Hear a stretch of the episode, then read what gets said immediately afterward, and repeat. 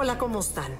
Estoy preparando mi curso del viernes eh, que voy a dar de la inteligencia del corazón y hay un tema que es muy importante en el curso y se ha convertido en un tema muy importante en mi vida y quería compartirlo con ustedes, que es la importancia de la respiración. Tú sabes, por ejemplo, que tu respiración es un reflejo de tu estado mental.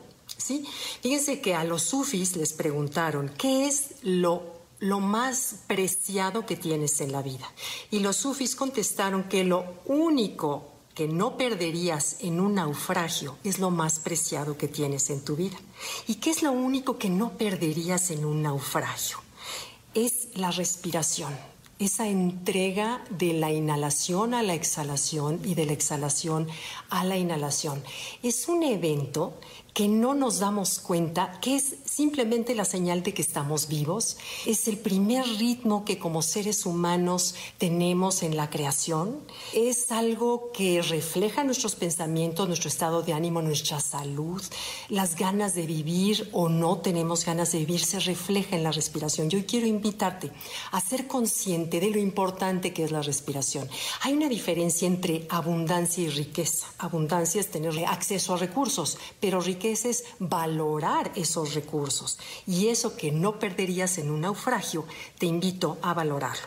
Entonces vemos cómo la respiración refleja tu estado de inspiración y tu estado de salud. Eh, tú sabes que respiramos unas 20 mil veces al día para asegurarnos de proveer el oxígeno necesario. Pero ¿qué pasa? Que quienes vivimos en ciudades complicadas y estresantes no nos damos cuenta, pero solemos respirar muy corto solamente respiramos con la parte alta de los pulmones. ¿Eso qué significa? Que no le estamos dando el oxígeno necesario a cada una de los trillones de células que tenemos en el cuerpo y a cada órgano. Eso hace que no estén lo suficientemente sanos y fuertes. Les platico rápidamente que en el Premio Nobel de Fisiología hizo un experimento en su laboratorio y pudo convertir células sanas en cancerígenas. La fórmula para lograrlo fue reducirles el oxígeno. Entonces, damos la importancia de, de qué refleja cada respiración. Entonces, vemos que cuando respiramos corto es señal de estrés. Ahora, ¿qué pasa cuando inhalas corto, así como y exhalas largo. Eso está asociado con pensamientos de melancolía, de querer revivir un pasado, de añoranza.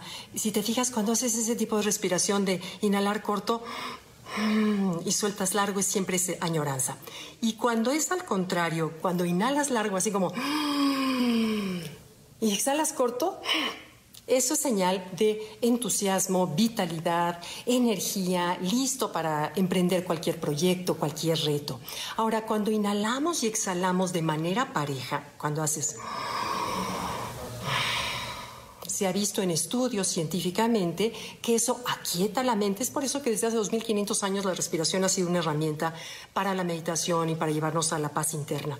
Entonces, cuando tú pero lo que pasa es lo que te invito es hacerlo conscientemente. Cuando inhalas y exhalas de manera pareja y armónica, de inmediato todo tu cuerpo entra en una serenidad, en una paz, tu mente entra en paz. También cuando meditas, si te fijas, cuando aquietamos la mente y no tenemos pensamientos, la respiración se vuelve casi imperceptible. Y incluso hoy aprendí en mi clase de yoga, después de tomar más de 10 años yoga, hoy descubrí algo que no había descubierto. Cuando estás en meditación y dejas, inhalas, exhalas y ahí en la exhalación te quedas en el vacío, te quedas por segundos, por segundos en el vacío, descubres otra dimensión que hay dentro de nosotros que yo no había descubierto con los años que tengo dedicándome a enseñar respiraciones o técnicas de respiración. No había descubierto eso, te invito a descubrirlo. También ve cómo cuando estás inhalando en la manera armónica te da poder, te da tranquilidad, te da resiliencia para enfrentar cualquier reto. Entonces, por ejemplo, si estás nervioso ante una cita o ante una plática, lo primero que tienes que hacer es equilibrar tu respiración porque eso va a equilibrar tu mente. Bueno, ahora, observa cómo cuando estamos muy tristes, la inspiración se corta. La inspiración y la respiración se encortan y por eso se afecta todo nuestro sistema respiratorio. Observa cómo cuando estás frustrado, cuando estás triste, nos suele dar gripa y cuando la tristeza es muy profunda solemos enfermarnos de los pulmones, lo cual refleja que hay falta de inspiración en la vida. Entonces, bueno, hay que estar pendientes. Ahora, cuando la respiración es muy rápida, que por lo general viene de hacer ejercicio, de correr, de estar entusiasmados por algo, eso genera endorfinas, balancea todo el sistema, genera todas las hormonas que se asocian con DEA, de hidroepiandrosterona, perdón, es un nombre difícil, pero que la DEA, que es como se ver, se relaciona con vitalidad, con juventud, con energía. Y eso nos ayuda al entrar en un estado de coherencia, nos ayuda a generarlo. Entonces, bueno, controlar tu respiración aquieta tu mente, te da salud. Entonces te invito a respirar. Te voy a enseñar cómo hacerlo. Vas a primero a vaciar todo el aire que tenemos incluso viejo, porque como les recuerdo, respiramos corto, tenemos aire ya utilizado aquí adentro de los pulmones que no vaciamos. Entonces lo primero que hay que hacer es vaciar el estómago y exhalar. Exhalas, mete el estómago para presionar el diafragma y que se salga todo el aire que tenemos viejo.